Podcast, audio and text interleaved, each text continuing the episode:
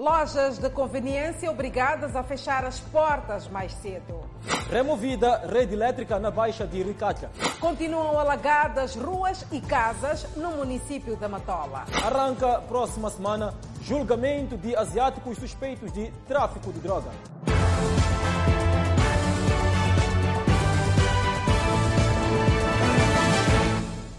Boa noite, estamos em direto e seguramente em simultâneo com as redes sociais e a Rádio Miramar. Lojas de conveniência passam a funcionar das 9 às 19 de segunda a sábado e das 9 às 16 horas aos domingos. Esta é uma ação Clemente Carlos que divide opiniões nesta altura em que medidas restritivas foram endurecidas para fazer face a esta pandemia viral que é o novo coronavírus. São lojas, a maioria delas localizadas junto aos postos de abastecimento de combustível e que normalmente funcionavam durante 24 horas por dia, sem interrupção. Entretanto, segundo a Inspeção Nacional das Atividades Econômicas, as mesmas passam a funcionar das 9 às 19 horas, de segunda a sábado, e das 9 às 16 horas aos domingos. Uma medida que encontrou vários gestores comerciais de surpresa. Este novo horário nos pega de surpresa, porque os clientes já, já haviam habituado a aparecer aqui a qualquer momento, mas com o novo horário vamos, vamos cumprir com as recomendações. Uh, os clientes apareciam a qualquer momento, sim, a, a loja de conveniência, as, uh, vinham abastecer a qualquer momento, mas agora vamos ter que seguir as restrições. Em comunicado, a Inspeção Nacional das Atividades Econômicas esclarece que, permitindo o funcionamento normal das lojas de conveniências 24 horas, sabendo que estas praticam atos de comércio à semelhança de qualquer estabelecimento comercial, estar-se-ia a infringir o princípio de imparcialidade, refere o documento. É um horário que visa conter a propagação da Covid-19. Entretanto, mesmo traz consigo várias opiniões. Eu não acho correto que se feche as bombas de conveniência às 19 horas. Primeiro, porque se a bomba continua a funcionar 24 horas, não tem sentido. Para mim, isso não tem sentido. Uh, não tem lógica nenhuma também. Se a loja, porque às vezes, uh, e não tem necessidade de coisa, a não ser que as bombas também fechem às 19 horas. Não é, não é, não é correto, porque eu entendo que a pandemia está cada vez mais a, a expandir-se. O, o, melhor era manter-se o horário que Sua Excelência Presidente havia decretado antes. Então, manter-se assim até que os níveis comecem a baixar, os níveis de contaminação da Covid-19. Esse é que era o, o correto, na, na, minha ótica. Entretanto, as alternativas parecem escassas, se não mesmo cumprir. Porque, por quanto, epa, o tempo é outro agora. É, a gente deve seguir as medidas. Deve seguir as medidas como deve ser, porque o tempo é outro. Pronto, a, a tendência é, é, salvar vidas, não é, é, Pronto, entendemos que estamos a baixar o nível da, da nossa economia, da área comercial, mas tudo bem, estamos a manter as vidas eh, em condições. Isso é que é importante. Na nota, a Inspeção das Atividades Econômicas esclarece que esta medida não abrange o horário estabelecido para o funcionamento das bombas de combustível, de acordo com o documento de licenciamento. O perigo está à espreita. Centena de residentes em Ricatha, no distrito de Marraquene, vivem em zonas inundadas, com ligações clandestinas de corrente elétrica, colocando as suas vidas em risco. Hortência fica bem distante da sua casa. Parece estar no outro horizonte, mas não.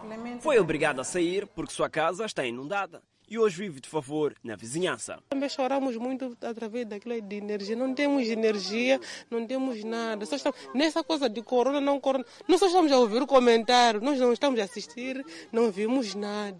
Não sabemos nada, meu. Só estamos a ouvir. Ah, aumentou esse número, aumentou esse. Que, que, que, que, que. Não temos energia, não temos nada. E agora estamos, nossas casas estão aqui inundadas aqui. Estamos a pedir ajuda, ou nos, nos trocarem, nos darem outros terrenos, uma coisa parecida. Aí não é minha casa, é onde estou a viver, é a casa de uma amiga que me deixou aí, porque minha casa é aquela que está aí dentro dessa zona que está cheia de água. Este é o cenário que caracteriza algumas residências em Recaca, no distrito de Marraquene. Facto é que Esta situação, em algum momento, leva a eletricidade de Moçambique a desmontar a corrente elétrica em algumas residências, como forma de incentivar a construção de casas e a manutenção da população neste local, que se mostra ser uma zona de risco a inundações. Os moradores de Recatla, distrito de Marraquém, exigem a recolocação de corrente elétrica por parte da eletricidade de Moçambique. A minha opção é problema de custo de energia dessa água. Essa água, como sabe, já é de todo tempo, 2000, é 2000 quase começou esse coisa de, de água assim. Mas é por menos que eu falo, problema de energia. Tinha energia, mas fazer com uma consequência, sei lá que, não sei, como eu também não sei nada. Mas é primeiro, é problema de energia, mano. Pelo menos é para estamos pedir o governo me socorrer energia. Um cenário preocupante são as baixadas e a instalação clandestina de corrente elétrica. Como mostra a imagem, é tudo improvisado, em paus e árvores, para segurar os cabos que transportam corrente elétrica. Sim, aqui só tem energia clandestina, mas não tem como para ver, para ter energia aqui na zona Recado. Estamos a pedir ter energia aqui na zona Recado. Sim. E a eletricidade o que diz? E a, a eletricidade diz que que aqui já tem contrato, já passou contrato, mas nós aqui não temos contrato. Mas nós estamos a pedir energia, porque não temos como. Centenas de residentes em Recaca encontram-se na mesma situação e exigem a reposição da corrente elétrica, enquanto, por outro lado, reinam as ligações clandestinas. A chuva deu trégua nos últimos dias, mas nem por isso. Algumas ruas continuam alagadas e intransitáveis na cidade da Matola. Danissa, nem mesmo o esforço de limpeza das valas de drenagem, o cenário mudou nos quintais. Já lá se vão dias que a chuva decidiu dar o interregno na província de Maputo. Entretanto, há ruas que até hoje encontram-se alagadas e quase que intransitáveis na Matola. O troço da paragem Uma Ferreira localizado no bairro Machava Sede, é disto exemplo. Automobilistas obrigados a fazer uma série de manobras para evitar o pior. Este caminhão viu a sua viagem interrompida devido às condições em que se encontrava a via de acesso. É, conforme está a ver, as vias estão muito mal, todas elas alagadas. Então, o meu colega acabava de baldear sacos aqui na empresa. Ao sair, deparou-se com aquela situação é, ter, entrado numa cova, né? Vinha mesmo precisamente para puxar a ele, né? Mas como o carro está vazio e ele está carregado, razão pela qual que não estou a conseguir. Mesmo cenário se replica no bairro Liberdade. As valas de drenagem, que supostamente deviam ter se beneficiado de limpeza, encontram cheios de resíduos sólidos. Ah, isto, isto, isto, meu irmão, isto é uma confusão, é um autêntico caos isto, pá. Isto, isto, isto precisa mesmo a gente trabalhar para, para, para resolver esse problema. Isto é um, é um problema sério mesmo. Não funciona isto, pá. Carros, tudo vai embora aqui.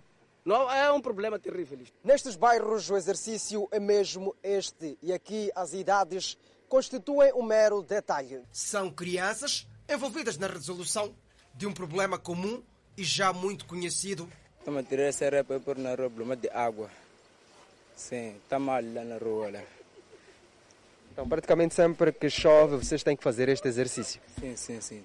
Devido à falta de um sistema eficaz de coleta e escoamento das águas das chuvas, vários munícipes ficam com as suas casas submersas. É desta forma que se encontra o quintal de Dona Cecília Mazive, residente no bairro Fomento, não limparam daquele lado que é o lado que nos traz mais água para esse lado. Está a ver? Aqui está sujo. Aqui também não limparam todo o sítio, só limparam aqui assim. É sempre assim quando chove. Quintais úmidos e mata invadindo estes locais. Sempre enche de água. E, e, e, e ali fizeram uma vala de cima. Toda a água que vem deste lado, que vem de lá, toda enche. Está a ver ali como está assim. Enche. Fazer o quê? No bairro Ncob, a situação parece ser ainda pior. Casas completamente alagadas, mesmo depois da abertura de cursos para permitir a passagem de água da chuva. É um pouco, é um pouco doloroso porque já passam dias que a chuva parou, mas mesmo assim as nossas casas ainda continuam alargadas. Essa toda a zona. Até que agora safamos um pouco porque criamos essas essas covas aqui na rua por mérito próprio. e só assim que a água diminuiu um pouco, mas mesmo assim ela ainda mantém. Veio uh, a escavadora, tentaram perfurar um pouco a terra para poder escavar, para poder uh, criar uma espécie de uma vala. É uma espécie de uma vala. Então, depois disso, fizeram desse lado também, só que a água não está, não tá, como é que é, não está a passar, não está a ganhar facilidade. Nesta luta, nem todos resistiram. Há quem decidiu abandonar a sua residência. A proprietária daquela casa é uma senhora, então ela abandonou aquela casa faz muito tempo mesmo. Desde que começou a encher de água a zona, então já acabaram abandonando a casa. A, água fica, a, a casa fica totalmente alagada.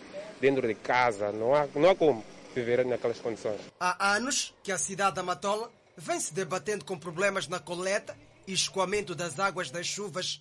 O Conselho Municipal da Matola promete continuar com as ações de limpeza e solução para que a vida melhore. E ainda sobre o assunto, em alusão, cerca de 200 famílias desalojadas, culturas submersas e vias de acesso obstruídas. É o saldo dos efeitos das chuvas e ventos fortes que acompanharam o ciclone tropical Guambe, fenômeno que teve sua passagem pela província de Inhambane.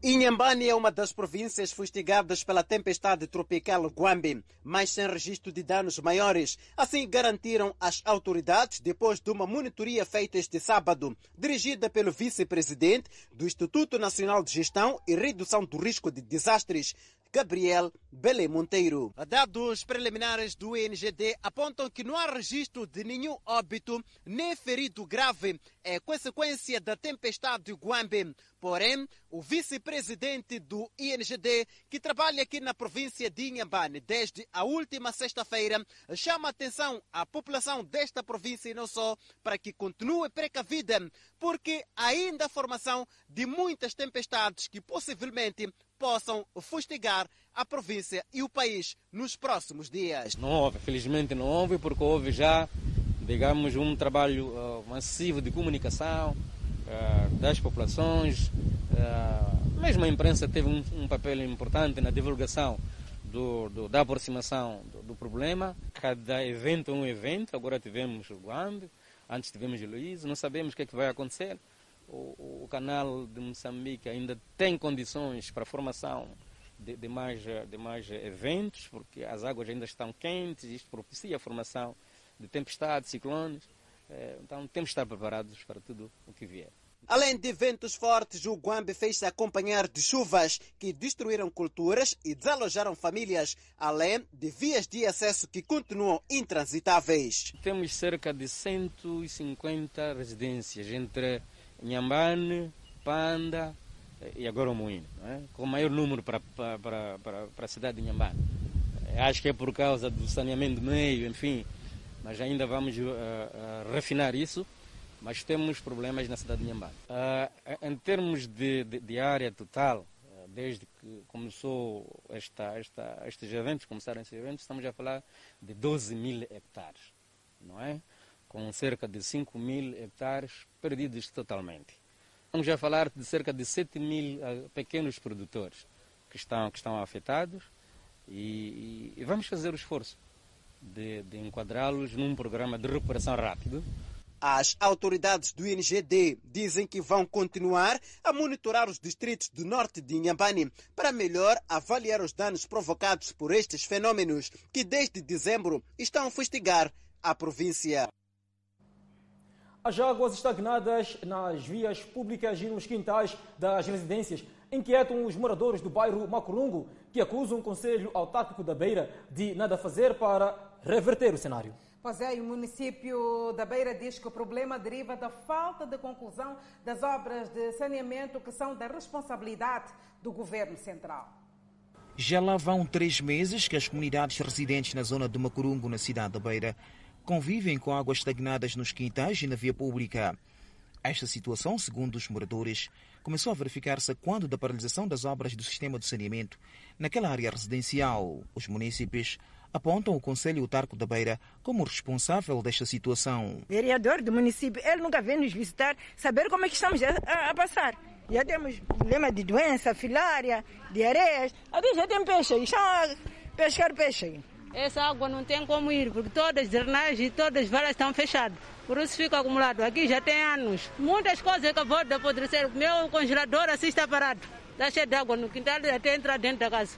O Conselho Autárquico de Beira diz que a situação que se verifica atualmente na zona de Macurunga, em que as águas estão estagnadas não só na via pública, também como nos quintais dos municípios, deve-se à paralisação das obras do sistema de saneamento por parte do Governo Central e declinou-se de quaisquer responsabilidades em relação a este fato. Com os trabalhos que, que, que, que o Governo Central interviu a partir do empreiteiro SETA, levantaram a cota da estrada. E este levantamento da cota de estrada já dificulta o escoamento normal pelo qual nós vinhamos trabalhando para conseguir evacuar todas essas águas que estão aqui. Depois da conversa com as comunidades residentes no bairro de Macurungo, o vereador da Urbanização e Construção assegurou que, havendo necessidade de aliviar a atual situação para o bem das comunidades, será encontrada uma solução urgente. O empreiteiro, quando fomos falar, ele informou que oficialmente foi avisado que neste momento não há fundo.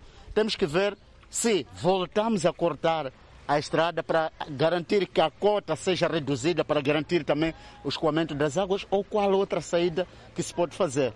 Mas vamos fazer um estudo rápido para ver como é que podemos aliviar esta população, porque este problema é do conhecimento do município e antes desses trabalhos de estrada, nós já sabíamos como tirar água daqui. A nossa reportagem não conseguiu ouvir o empreiteiro da obra, visto que os seus escritórios estavam encerrados. O mau tempo que se fez sentir nos últimos dias na zona sul do país criou a escassez de pescado nos principais mercados de peixe em Maputo. Apesar da falta de mariscos, ainda não houve agravamento dos preços. Barcos atercados no mar, redes guardadas, velas enroladas e só os pássaros posam sobre as águas, ainda encobertas de nuvens negras, devido ao mau tempo que se faz sentir nos últimos dias. Já os pescadores estão entregues a Deus dará. A única diversão é mesmo conversar e lamentar. Não entramos. Não entramos por causa da ventania. Logo, não há peixe, não tem nada para vender? Não, não tem nada. Está vazio. Como você está a ver, o mar está vazio. O cenário, no fundo, retrata o facto de os pescadores não se fazerem ao mar devido ao mau tempo que se faz sentir nos últimos dias. Barcos atracados, pescadores sem nada a fazer. Resultado final, não há mariscos. No mercado de peixe, no tecido de Marraquém, o bom peixe escasseia. O pouco que restou é conservado nos frigoríficos. Não sai bem, estão a sair pouco. Hum. Mas porquê? Por causa da ventania e chuva. Hum. E da veda também. Se assim continuar, os próximos dias podem ser de crise de mariscos. Essa semana passada, essa semana, temos problemas de peixe por causa da ventania. Não, os pescadores não entram no mar. Já, o peixe que nós vendemos, já, quando chega o peixe, nós procuramos em quantidade. Já conservamos para nós começar, mesmo vender para apanhar pau de cada dia. O mau tempo que se faz sentir nos últimos dias na cidade província de Maputo leva a pouca oferta de mariscos. Tal como se pode ver, neste mercado de peixe há pouca oferta. No entanto, o que aqui se pode ver é das reservas, ou seja, já estava a congelar, porque nestes últimos dias os pescadores não se fazem ao mar devido ao mau tempo. No mercado de peixe da cidade de Maputo, ao longo da marginal, o mau tempo também reflete a falta de mariscos e incerteza de próximos dias. É muito difícil conseguir um marisco nessa época de, de chuva, ventania. Então nós conseguimos mais pouco, nos barcos só conseguem um quilo, dois, cinco no máximo, mas não muito. E isto influencia no preço ou o preço mantém?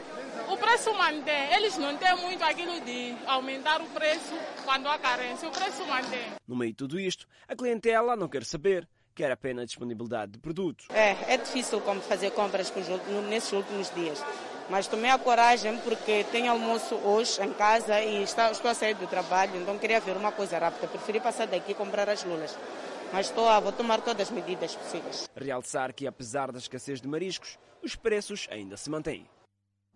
Pois é, uma reportagem que deixa água na boca.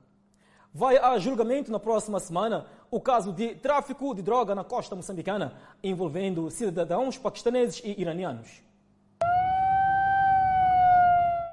está marcada a data do julgamento de 12 cidadãos estrangeiros de origem asiática indiciados no crime de tráfico de droga.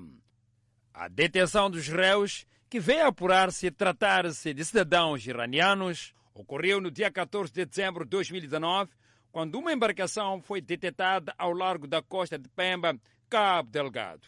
Ao se aperceber da aproximação das autoridades marítimas e para escapar, incendiaram a embarcação e lançaram-se ao mar na tentativa de fuga a nado. Tentativa prontamente frustrada pelas autoridades, que de imediato detiveram os indiciados. Na embarcação, afinal, transportavam mais de uma tonelada de cocaína. Dados em nosso poder indicam que já estão criadas as condições para que o julgamento ocorra em Pemba, faltando apenas a identificação de um intérprete da língua persa ou farsi falada no Irão, terra da origem dos réus. Dias depois, uma outra embarcação foi interceptada no largo de Cabo Delgado. A bordo iam paquistaneses. Feita a revista, foram encontrados 432 quilogramas de droga diversa, com destaque para a heroína. Estes eventos podem estar a indiciar o uso da costa moçambicana para a introdução da droga, ou, no mínimo, como corredor da mesma. Havia essa fragilidade. Portanto, a prova de que a fragilidade já passou é esta, eles foram neutralizados. E, sobretudo, depois desta questão de, de Cabo Delgado, há muita atenção para o patrulhamento da, das nossas águas e também uh, a colaboração que tem havido com a África Sul e também com, com a Tanzânia. Uh, e também outro aspecto que considero muito importante é o apetrechamento tanto da capacidade combativa e de fiscalização das forças de defesa e segurança, que leva a com que tanto haja esses esclarecimentos. De acordo com Paulino Cos, o ordenamento jurídico moçambicano não se compadece com esse tipo de ilicitude. Não, não facilita e, e deve-se saber que não é apenas aceitando ou não que estavam fazendo tráfico. O simples fato de terem consigo as drogas dentro da embarcação, todos que estão lá, tanto respondem por esse crime. O que vai acontecer é que vai se ver o quantitativo, normalmente é pesado, e depois vai se ver o, o tipo de, de, de, substância psicotrófica que é, o, é, a, é a droga em, em causa, e vai se corresponder, portanto, à moldura penal. Ainda segundo Coça, com as penas agravadas, o Estado moçambicano está a dar um sinal forte de que o país não pode ser visto como campo fértil para o cometimento de crimes, sejam de que natureza forem. Deste modo, aguarda-se pelo início deste julgamento. A ocupação de rua por um singular deixa moradores do Quarteirão 9, no bairro da Liberdade, na Matola, agastados. Hoje, a rua transformou-se num verdadeiro beco.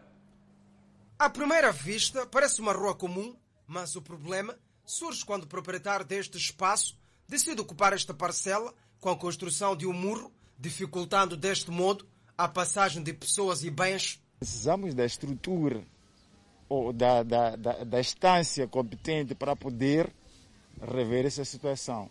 E como se não bastasse, eu sou moçambicano como os outros. Eu só apenas tenho 10 metros, segundo como viram. Por eu ter que viver, sou moçambicano, pago imposto, também trabalho no aparelho do Estado. Agora, não sei qual é a culpa ou a que se deve isso. Trata-se do quarteirão 9, no bairro Liberdade, rua 13.525. Um problema com barbas brancas. Se pudessem vir já com, com, com as águas a correr, partem da, lá da Small ou Coben, as águas vêm agora aqui. As outras águas vêm de lá, vêm agora aqui. Não temos passagem. Quando, quando chove, temos que percorrer meio quilômetro para ir à estrada. E como o resultado da rua que em tempos era ampla transformou-se em um verdadeiro beco, dificultando assim a circulação dos moradores deste quarteirão no bairro da Liberdade. Estamos cansados. Aqui neste beco, jornalista aqui, eu já perdi salário aqui. Eram 21 horas eu a voltar do serviço fui interpelado aqui assim. Perdi salário, todo o salário aqui, nesse beco aqui. Por várias vezes tentaram chegar ao acordo com o proprietário da residência, mas este sempre se mostrou indisponível. Epa, nós já falamos muitas vezes, não, não, nos, não nos dica nem que nem nada. Fechou a rua, nós falamos que fe, abre a rua. Já falou conosco, nem que nem nada, não fala nem nada. Tentativas de expor o caso à idilidade local redundaram em fracasso. Para irmos às instâncias competentes, eu vou falar do primeiro edil que fechou Carlos Tembe, da Matola. É o chamado senhor Nhankale. Quando a célula estava ainda lá em cima, lá, eu pessoalmente levantei e expus essa situação. Ninguém tomou conta disso aí. Ano passado, veio o secretário do Estado. Estávamos aqui nesta árvore aqui. Este senhor aqui que acaba de falar agora, falou desta situação aqui. Nada, nem água sobe, nem água desce. A nossa equipe tentou falar com o proprietário, entretanto o mesmo não se encontrava em casa. Quero saber se o dono da casa está. Situação demasiado complicada. Transportadores da rota Moçambique-África do Sul queixam-se de falta de passageiros depois da reabertura da fronteira de Ressam Garcia. E parece que está mesmo difícil, Clemente Carlos. Os automobilistas chegam a levar dois dias para lotar o carro. Mais uma reabertura e mais um alívio de medidas restritivas com vista à prevenção da Covid-19 por parte do território sul-africano. Automobilistas viram espaço para retomar as suas atividades. Cerca de uma semana depois da retoma de transporte de passageiros, o cenário não é dos melhores. A nossa retoma daqui à África do Sul, praticamente na fronteira, está um pouco mais melhor do que dias atrás. Sim, mas ainda não temos aquele movimento. As pessoas ainda não começaram a movimentar daqui à África do Sul. O terminal rodoviário da Junta e o da Baixa da cidade de Maputo estão com crise de passageiros desde então. Com a reabertura da fronteira da vizinha África do Sul, retoma o transporte de passageiros Maputo-África do Sul. No entanto, o cenário é este: falta de passageiros. Fato é que os carros ficam muito tempo na fila à espera de clientes, mas a realidade dita que até agora nada vai, nada vem. Sim, o sistema é de filas, sim é de filas, mas não há aquele movimento de, de passageiros que vão viajar para a África. Como por exemplo, na Alspreet, desde que abrimos a fronteira ainda não, não houve nenhum carro que viajou. Durban também, ainda não houve nenhum carro que viajou. Pretória. O, o pouco movimento que temos é movimento de, de, de Joanesburgo, porque praticamente por dia conseguimos tirar um carro ou dois, no máximo. Alguns passageiros aproveitam a reabertura das fronteiras para visitar seus familiares, tal como fez a dona Savita. Quero visitar o meu marido. Hum. E a fronteira estava fechada. Há quanto tempo estava a tentar viajar? Terminei no março do ano passado. Eu voltei no março. Até agora. Hum. Então, desde março, desde que começou o corona, é a primeira vez que está a voltar a viajar? Sim. O terminal da Baixa da cidade, de Maputo e da Junta são as principais praças de passageiros com destino à África do Sul. O continente africano ultrapassou 100 mil mortes confirmadas de Covid-19. A África tinha sido elogiada pela sua resposta inicial à pandemia. Agora luta com o ressurgimento perigoso desta doença. O continente africano tem estado a lutar para combater a Covid-19. Se no início da pandemia o continente conseguiu dar uma resposta eficaz ao vírus, agora debate-se com a falta de oxigênio e com novas variantes que aparentam ser mais perigosas. O continente já ultrapassou 100 mil mortos confirmados por Covid-19. As autoridades de saúde em vários países africanos relatam agora um aumento no número de fatalidades. As mortes por Covid-19 aumentaram 40% em África no mês passado, em comparação com o mês anterior, afirmou o chefe da Organização Mundial da Saúde para a África. Foram mais de 22 mil pessoas a morrer nas últimas quatro semanas, mas a tendência mais recente mostra uma desaceleração. Na semana fim do continente viu uma redução de 28% no número de mortes. O número de novos internados nos hospitais não para de crescer. O continente de 54 nações com cerca de 1,3 bilhões de pessoas mal pode ficar feliz com a chegada de suprimentos em grande escala de vacinas Covid-19, pois uma variante do vírus dominante na África do Sul já representa um desafio para os esforços de vacinação. Mas, mesmo assim, se as doses estiverem disponíveis, o continente deve ser capaz de vacinar 35 a 40% da sua população antes de 2021 e 60% até ao final de 2022. A África atingiu 100 mil mortes confirmadas, logo após marcar um ano desde a confirmação da primeira infecção por coronavírus do continente no Egito, em 14 de fevereiro de 2020. Porém, muito mais pessoas em toda a África morreram de Covid-19, embora não estejam incluídos no número oficial de vítimas. Como a maioria dos países da África não tem meios para rastrear dados de mortalidade, mas está claro quantas mortes em excesso ocorreram em todo o continente desde o início da pandemia. Um caso incomum da Tanzânia, ninguém sabe quantas mortes ou mesmo infecções ocorreram desde que o país de cerca de 60 milhões de pessoas parou de atualizar seu número de casos em abril. A Tanzânia é agora um dos oito países africanos com a variante mais infecciosa do mundo, que foi encontrado pela primeira vez na África do Sul, de acordo com a Organização Mundial da Saúde. Setor da educação preocupado com a fraca adesão das matrículas. Detido funcionário de saúde na ilha Josina Machel por desvio de medicamento. Vamos ao intervalo e voltamos com mais detalhes destas e outras informações. Até já.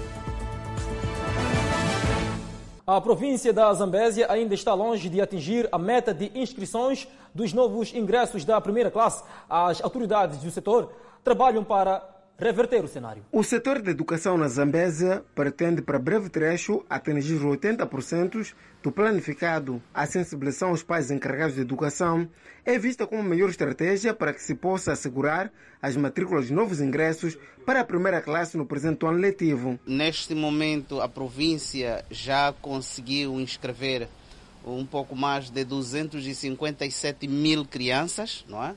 Que corresponde a 62 tanto por cento de execução. Ainda estamos além da nossa meta, olhando para aquilo que é o período uh, tanto em que as matrículas vão terminar, como disse, no dia 26 de, de, de fevereiro terminam as matrículas. Mas acredito eu que ainda temos vagas, não é? Ainda temos vagas para inscrever mais crianças, como disse, estamos em 62%, então ainda temos vagas uh, havendo alguma brecha, havendo alguma orientação do Ministério, portanto, alguma informação ministerial, poderemos esticar tanto o período. Como sabe, o, o, o ano letivo ainda não abriu, ainda temos alguma chance de esticar um bocadinho a, a inscrição de mais crianças. A aproximação das unidades de ensino nas comunidades é vista como crucial na redução das distâncias percorridas pelos alunos. O, o, novo Sistema Nacional de Educação preconiza, portanto, da primeira à nona classe, que as matrículas não se pagam. É só se inscrever mediante uh, alguma documentação não é? E, e, e, esses alunos da primeira classe que entram pela primeira vez, como sabem, nós temos escolas, tanto a rede escolar cresceu bastante em todas as comunidades, em todos, uh, em todas as localidades, postos administrativos, nós temos escolas, não é? Temos escolas lá, como sabe, a rede escolar expandiu-se bastante nos últimos cinco anos, não é? Então, não há reclamação de que há crianças que estão tanto em alguma zona, em alguma região onde não há escola, e a rádio comunitária chega a estas todas as zonas.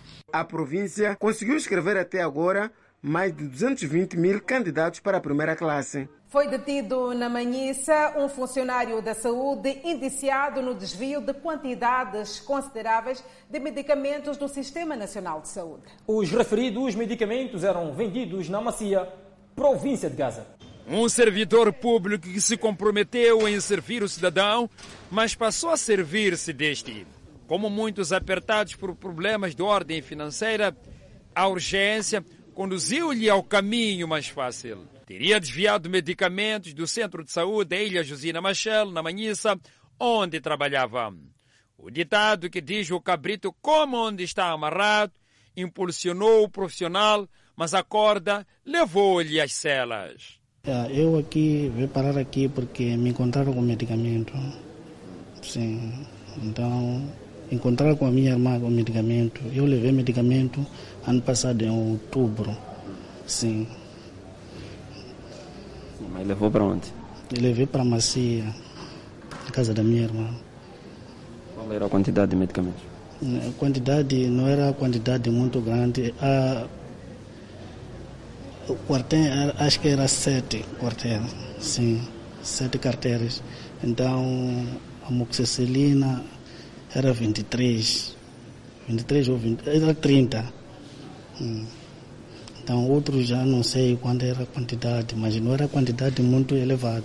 O indiciado que trabalha na saúde há 11 anos disse arrependido. Agora prefere partilhar a culpa com o diabo. O que aconteceu, não posso explicar, mano. É diabo que entrou no meu corpo. São espíritos que me entrou. A direção dos Serviços Provinciais de Saúde, Mulher e Ação Social da Manhis conta como a corda lhes conduziu ao cabrito, aliás, ao indiciado. A detenção do colega eh, ocorreu graças a denúncias populares. Eh, recebemos uma denúncia anônima e perseguimos esta informação que culminou com a apreensão de uma certa quantidade de medicamentos e descobrimos também o local em que esses produtos eram vendidos. Situação que, segundo o setor de saúde da Banhis, pode levar o funcionário a engrossar as fileiras dos desempregados. É uma prática que nós sempre desencorajamos. Uh, colegas correm riscos sérios de perder emprego por conta destas práticas. Uh, vivemos um momento em que há carência de medicamentos a vários níveis Daí que nós, como Serviço de Estado de Saúde e Mulher e Ação Social, nos posicionamos implacáveis no combate ao desvio de medicamentos. A venda de medicamentos fora do sistema oficial vem ganhando terreno e acredita-se que boa parte esteja a ser desviado do Sistema Nacional de Saúde. Seguimos com mais informações. Menor recebe cuidados médicos após ser espancada por miliantes que teriam tirado a vida da sua mãe no distrito de Nicoadala. E tem ainda efeitos psicológicos, Clemente Carlos. A menina de 10 anos não tem sossego, está traumatizada com o sucedido. É nestas condições que se encontra a menor de 10 anos, traumatizada pelas lembranças da morte brutal da sua mãe. A tia da menor explica que na casa viviam três pessoas, uma das quais de 12 anos. Ela conta que quando os miliantes introduziram-se na residência através de uma janela, violaram a sua irmã e atentaram contra a menor. Por ela ser uma das crianças mais velhas de casa, foi a que assistiu o trauma que aconteceu com a sua mãe, onde indivíduos terão lhe tirado a vida. E porque os indivíduos queriam que não fossem distinguidos, também desferiram fortes golpes contra a menor e esta acabou sendo abandonada nas proximidades de um poço. Graças à intervenção dos vizinhos, a mesma foi socorrida à unidade sanitária local e de lá transferida ao Hospital Central de Climane, aqui na Zambésia. Entraram na janela e mataram, levaram o boloque, encontramos o boloque aí, fully, boloque, estavam a bater na cabeça. Agora essa criança não sei, tava, fizeram com ele o que, não sei, só bateram, levaram, começaram dentro até no poço. Pessoas começaram a ver sangue até no poço. Pessoas encontraram aí quantidade de maior mesmo a esperar pouco pouco, pessoas falaram, essa não é criança, essas pequenas começaram a chorar mesmo. Mamãe, mamãe, mamãe já morreu, mamãe. Os vizinhos vieram, começaram a escorar essas crianças, outros deram roupa para usar, entraram dentro, veio a mãe enquanto já está morto. Vai no pulso, encontram enquanto criança está aí mesmo. Levaram o vizinho, levaram, foram com ele no, no hospital. água? no poço dele estava assim perto do poço. O Hospital Central de Climane avança que a menor terá dado entrada num estado grave e com complicações devido ao trauma que sofrera, sendo que melhorias vêm sendo registradas devido às medicações que vem recebendo. Porque a criança foi a mais velha e conseguiu distinguir o rosto dos miliantes. Preferiram também desferir fortes golpes na criança e foram abandonar-se não posso. Então, graças aos vizinhos, conseguiram é, socorrer essa criança para o Centro de Saúde de Niquadala e de lá foi transferida para o Hospital Central de Climane. Atualmente está moderada, mas com Uh, um TEC moderado, quer dizer, só com um traumatismo moderado. O Hospital Central de Climane tem registrado vários casos relacionados à violência. Uma mulher foi atropelada mortalmente no bairro da Plana Caniço B. Moradores dizem que o bairro em questão tem sido palco de acidentes do gênero devido a excesso de velocidade. Uma via que foi reabilitada 16 anos depois das cheias do ano 2000, que ditaram seu encerramento por estar intransitável. Todavia, os constantes acidentes devido ao excesso de velocidade tiram o sossego dos moradores das imediações desta paragem chamada Escadas, no bairro da Plana Caniço B, este sábado, mais de uma vítima mortal. Não, eu sou vizinho da vítima, mas eles já andam, tinham andado a fazer o negócio deles. Então, eu como vizinho, eu vi acidente aqui, não era talvez é uma coisa. Então, depois aparece uma pessoa que a pessoa que foi acidentada é, é a tal fulano. Então é quando eu já corri para vir aqui para ver confirmar se era verdade ou não. Neste lugar em particular tem havido muitos acidentes? Aqui na Jardim sim, tem havido sim. Aqui, na, na, aqui nessa avenida aqui é, é, é frequente. Os familiares não conseguiam controlar a dor de perder uma ente querida em fração de segundos. Vai lá com ela, mãe. Vai lá com ela. O que era suposto ser mais um fim de semana normal acabou em tragédia, tal como explica o irmão do condutor. Uh, ele, ele, saiu de casa, foi levar a, a, namorada em Matec. Então me ligou quando já estava lá a voltar. Disse: Chego daqui a nada. Só que uh, há pouco tempo ele me liga e diz que fez acidente. Então, na verdade, ainda não, não tenho nenhuma explicação sobre o caso. Aliás, o veículo ficou neste estado e testemunhas falam de excesso de velocidade. Yeah, é, aqui nessa estrada, essa ponte aérea, ponte aérea era, era, mais, era mais benéfica. Sim, sim, era mais benéfica a ponte aérea colocar aqui nesse, nesse corredor aqui, Chujinheiro. Se os adultos são atropelados, as crianças também não são exceção. Claro que é isso, já. Por um lado, a paragem mais próxima é chamada de Chapa 60, que é o limite estabelecido na via. Entretanto, minutos depois da remoção do corpo e ainda com a presença das pessoas que ali se aglomeraram, os veículos mais uma vez passavam pelo mesmo local a alta velocidade. O número de famílias que procura abrigo na província de Nampula saindo de Cabo Delgado devido a atos terroristas continua a aumentar. Realidade que preocupa o governo local, que diz estar a enfrentar algumas dificuldades para dar assistência a toda a população.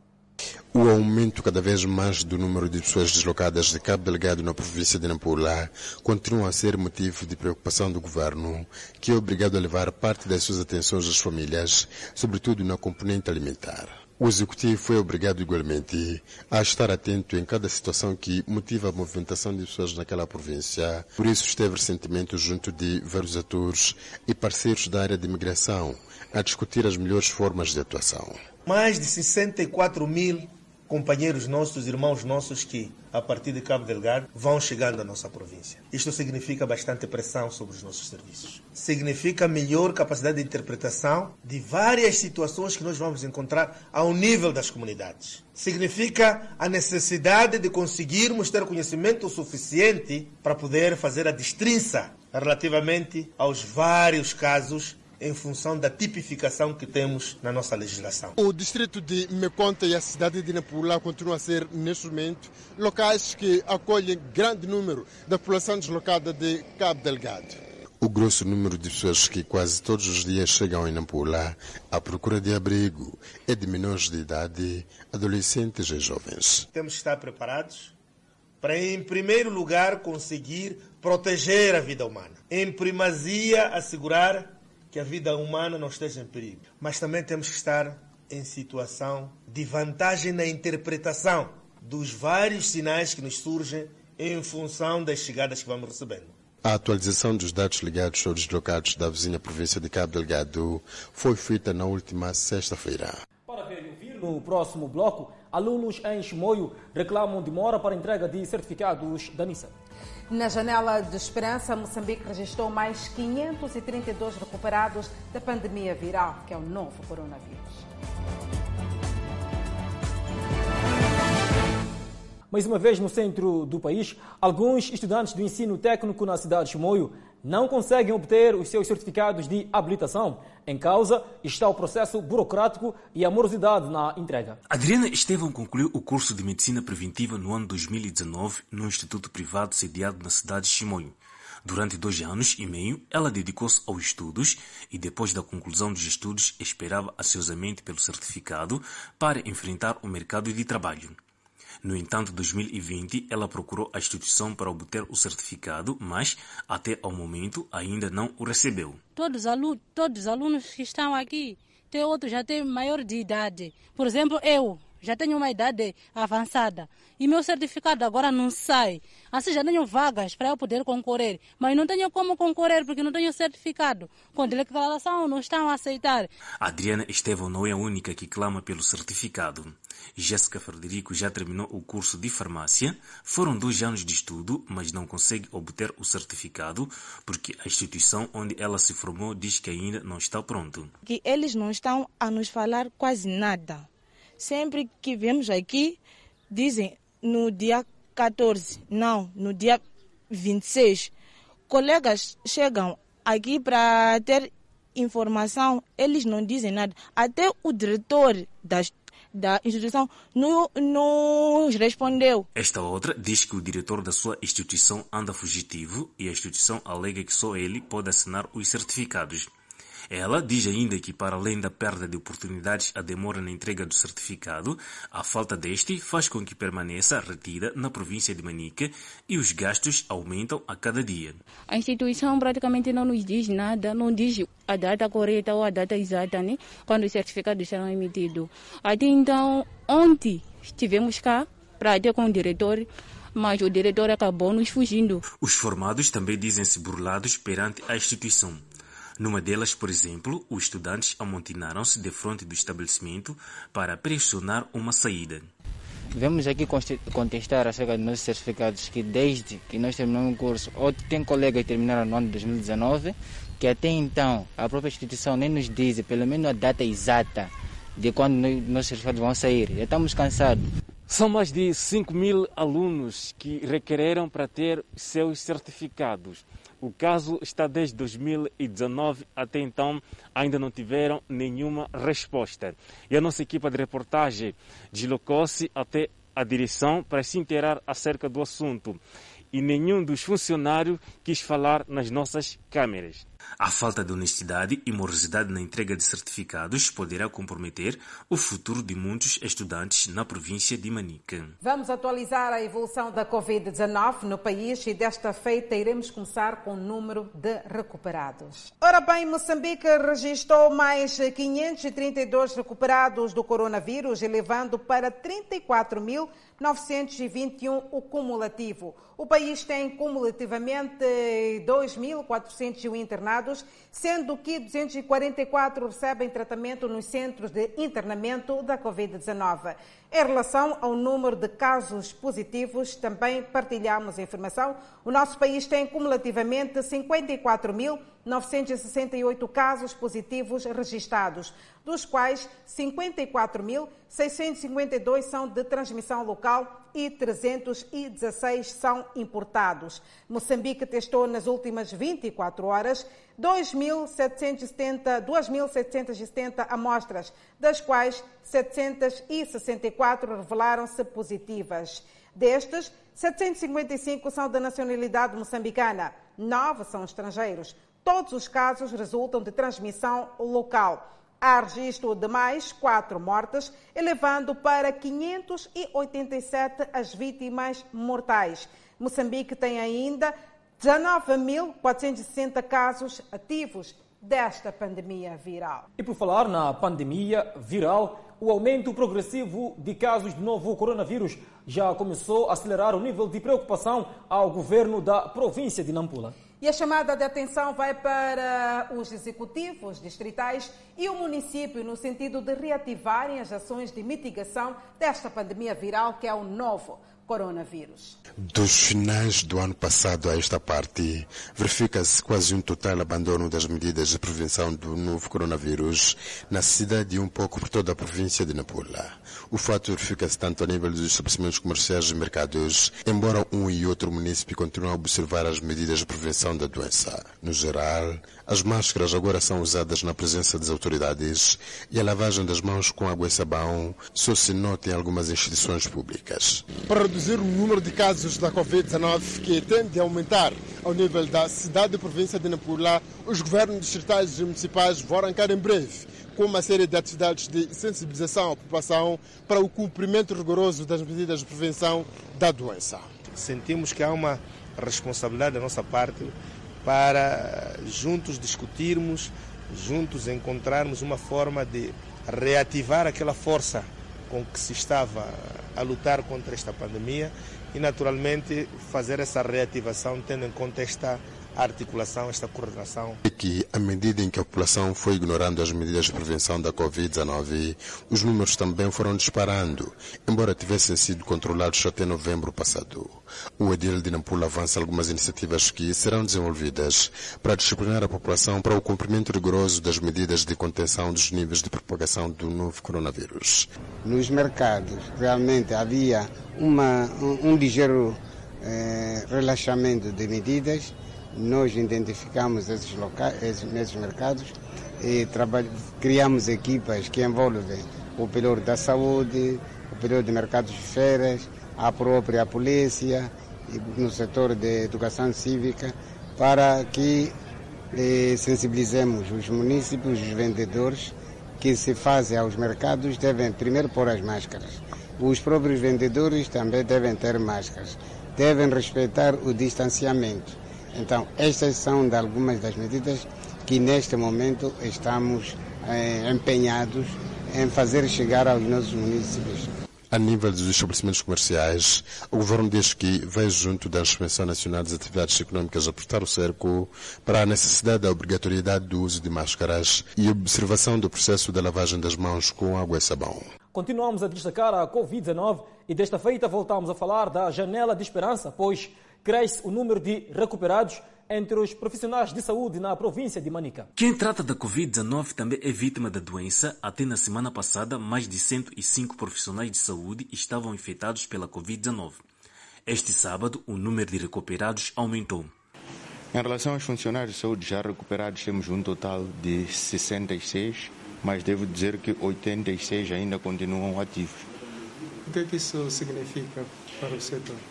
Bom, para o setor significa uma diminuição daquilo que é a capacidade de testagem. Se formos a ver, quando comparamos todo o ano 2020 eh, e só o mês de janeiro de 2021, nós notamos que houve um aumento em cerca de cinco vezes naquilo que é o número de casos. Nos que ainda não recuperaram, segue-se o trabalho de monitoramento. Os mesmos encontram-se em isolamento domiciliar, mas com estado de saúde considerado bom. A comunidade, primeiro, em busca dos setores eh, dos casos positivos e, em segundo lugar, tem que fazer mapeamento dos contactos e também colheita de amostra desses contactos. A partir do momento em que passamos a receber mais de 100, 200 casos positivos por dia, isto, isto tornou-se uh, uma atividade complicada para o setor de saúde. De...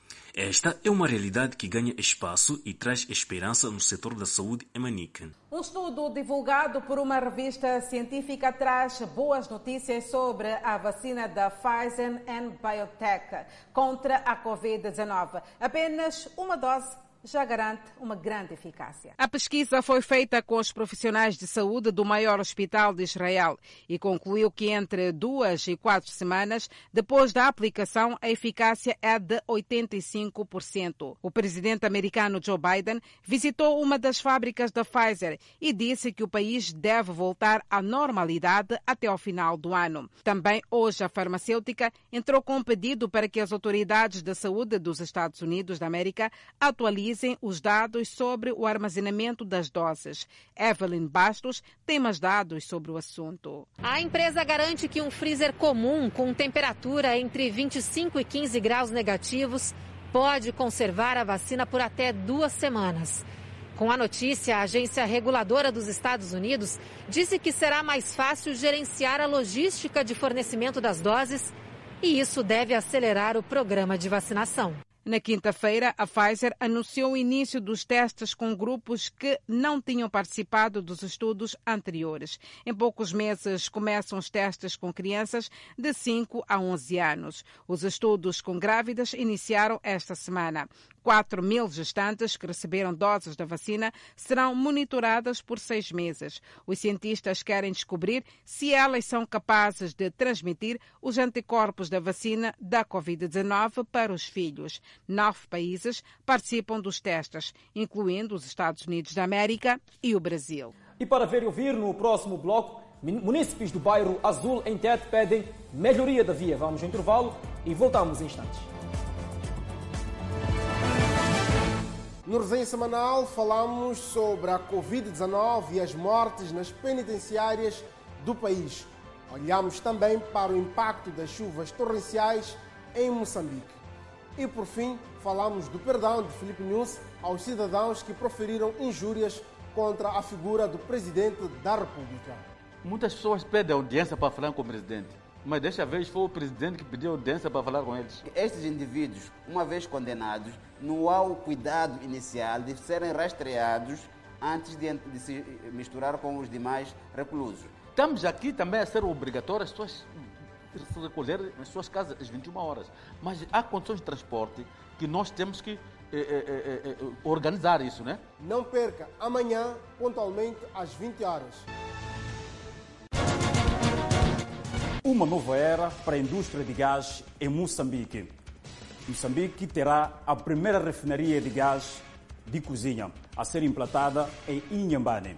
Este é um tema a ser discutido no programa Economia e Negócios desta segunda-feira, pontualmente às 22 horas, aqui na TV Miramar. Há aqui espaço para redução do preço do gás. Primeiro porque é, com a construção de uma refinaria é, vai reduzir o nível de importação que o governo de Moçambique tem deste, deste, deste produto. Segunda, às 22 horas, Economia e Negócios. O Fala Moçambique está de volta e voltamos também ao centro do país, onde o avançado estado de degradação do troço FIPAG, terminal do bairro Azul, inquieta os automobilistas na cidade capital da província de Tete. Os condutores falam de uma situação difícil, pois a mesma já se vive há muito tempo e agravou-se nesta época chuvosa. De acordo com os automobilistas, conduzir neste troço torna-se uma tarefa muito difícil. Exige-se destes muita paciência e profissionalismo acima de tudo, pois os buracos não perdoam. É, a, a, partir do, daqui do FIPAC até aqui no terminal, a estrada está mal. Nós estamos a passar mal com cobra. Nossos carros se estragam muito mal, boss. Está cheio de buracos e lá frente tem uma curva onde não tem como o carro passar normalmente. Principalmente para o chapeiro. Para chegar aqui tem sido um pouco difícil por causa de buracos. O que quer dizer que há momentos em que os chapeiros preferem não chegar e encurtar a rota. Preferem não chegar aqui e encurtar a rota por causa dos buracos que cá estão. Os chapeiros falam da insustentabilidade no negócio, aliado ao carregamento obrigatório de três passageiros em cada assento, ao invés de quatro, face à pandemia da Covid-19 e às frequentes danificações dos seus veículos. Não está a compensar, tanto na receita, a estrada está mal, Estamos a gastar muito dinheiro para a suspensão. É muito complicado. Imagina quando cai uma rótula aqui, é muito dinheiro, então com 3 3 não resulta. Para comprar pode, ter, pode ser uns 5 mil, então a receita é 1.500 já não, não, resulta. Daí que exige a intervenção de volta por parte do governo municipal. Apelamos ao presidente do município que possa reparar essa parte das estradas para poder eh, os munícipes viverem à vontade ou circular com seus carros normalmente. Esse saldo que estão a colocar, quando chover, sempre há de sair. Então o que deve ser feito? Por alcatroada. Contactado telefonicamente pela nossa reportagem, o vereador para a área de infraestrutura no Conselho Municipal local diz ter conhecimento da situação e que o problema tem dias contados. Vida nas prisões é o tema do contacto direto desta semana. Na primeira pessoa, os internos da penitenciária da Beira irão contar-nos as suas histórias.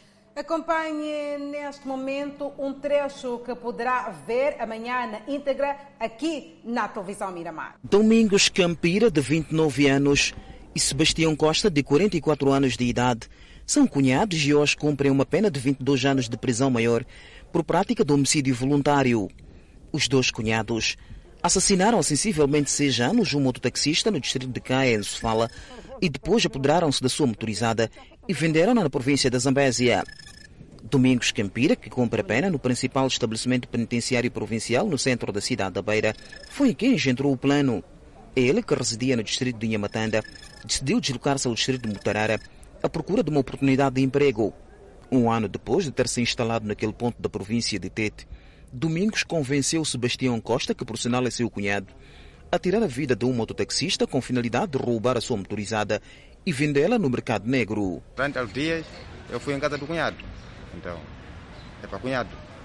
Estamos a viver. Situação aqui, estamos mal. Epa, nós não temos como. Esse mês é de janeiro, não temos como. Então, vamos fazer como? Epa, não tem como também. Eu. Epa, não tem como. Um dia, vamos procurar pessoa que tem moto, para nós levar a moto dele, nós vender, para conseguir despesa onde? Em casa. Dias depois, passando-se de passageiro, Domingos, que levava um martelo e alguns instrumentos contundentes na sua sacola, conseguiu convencer o mototaxista para que o mesmo o levasse até a casa do seu cunhado. Chegado à casa de Sebastião Costa, Domingos, junto do seu cunhado e o mototaxista, subiram na mesma motorizada para um local onde o taxista não voltou mais para o convívio familiar. Afinal, Domingos e Sebastião haviam assassinado o mototaxista nas margens do rio Zambeze, do lado da província de Sofala, e roubaram a sua motorizada. Chegamos lá, tinha uma descida, aquele jovem parou, logo peguei ele, comecei a bater, aquele jovem, aquele jovem perdeu a vida. Nós levamos a moto, fomos vender. Quem estava a bater? Quem estava a bater sou eu que estava a bater. Estava a bater com o quê? O martelo. Martelo? Sim, sim. Uh, esse, esse martelo estava onde? Esse martelo estava dentro da pasta. Não, você é que levou o martelo para lá? Sim, sim. Significa que você programou tudo isso? Sim, eu tinha programado tudo. A intenção era de matar aquele chopelista? A intenção era de matar aquele chopelista, sim. Matei aquele jovem, levamos a moto, fomos vender. Só... E o seu cunhado, o que fez na altura? O meu cunhado? Meu cunhado, ele pegou aquele senhor, segurou aquele senhor, quase pegou o pescoço, apertou ele, disse, cunhado, bate a ele. Pegou o pescoço com essas mãos juntadas, eu comecei a bater aquele senhor, aquele senhor não chegou a morrer não, só ele acabou de cair, nós deixamos ele caído, levamos moto a fome. Sim. Qual é a parte do corpo que você estava a bater com o martelo? É, essa parte aqui. Essa parte. Aqui, não se, aqui na cabeça não se bateu, só bateu essa parte aqui. Sebastião Costa, cunhado de Domingos Campira, que cumpre a pena no Centro de Trânsito de Savana, para onde foi transferido do estabelecimento penitenciário provincial, por este ter apresentado um bom comportamento, confirma a versão do seu comparsa e diz que foi ele que arrastou o corpo da vítima para as matas. Trazia uma capacete, ele não tirou aquele capacete. Começou a partir aquele capacete. Até aí, chegou do quê? Chegou de morrer aquela pessoa. E nessa altura, o seu cunhado, como diz que o seu cunhado é que estava a bater, Sim. o que é que você estava a fazer? Eu estive a ajudar ele a pegar, porque os braços dele estavam a pegar também, a rasgar roupa do meu cunhado. Eu também estive a defender, a defender ele. Pegou o chopelista? Sim. Que é para seu cunhado Sim. poder assassiná-lo? Sim, Era uma coisa combinada? sim. Hum, Depois? Foi dali, quando morreu aquela pessoa, eu puxei aquela pessoa, fui deixar no mato. Daí subimos de moto, ele como sabia conduzir, sa saímos de moto até na Zambesa. Fomos vender aquela moto com um senhor lá. A motorizada, segundo Sebastião Costa, foi vendida ao preço de 9 mil meticais a um comerciante na província da Zambésia. Domingos e Sebastião dizem que estão bastante arrependidos até porque a sua ação prejudicou suas respectivas famílias. E o contacto direto está imperdível esta semana da Nissa Moiane. Exatamente, poderá acompanhar pontualmente na íntegra, amanhã pontualmente às 19 horas aqui na televisão Miramar. Vamos neste momento acompanhar a previsão do estado do tempo para as principais cidades capitais. Pemba de máxima poderá registrar 30 graus Celsius, Lixinga 27. Nampula de máxima poderá registrar 30 graus Celsius. Tete poderá registrar a máxima de 37, mínima 22. Quilimane 35, Chimoio 33. Beira com 34 de máxima, Vilanculo 36 de máxima, Inhambane 33 de máxima, Xaixai 30 de máxima, Maputo 33 de máxima, 25 de mínima, previsão de chuva.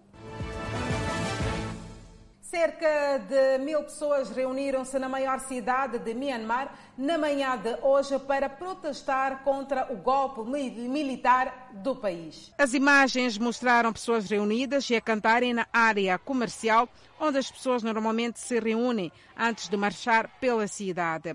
Protestos já acontecem regularmente em todo o país desde que a junta militar assumiu o poder a 1 de fevereiro. O protesto de sábado veio quando surgiram notícias de que uma jovem mulher foi baleada na cabeça pela polícia na semana passada, durante um protesto contra o golpe militar em Myanmar. Morreu na sexta-feira, segundo a família. Foi tão bom ter estado em sua companhia. É o ponto final do Fala, Samir. Grato de coração pela atenção dispensada e nós voltamos na segunda-feira.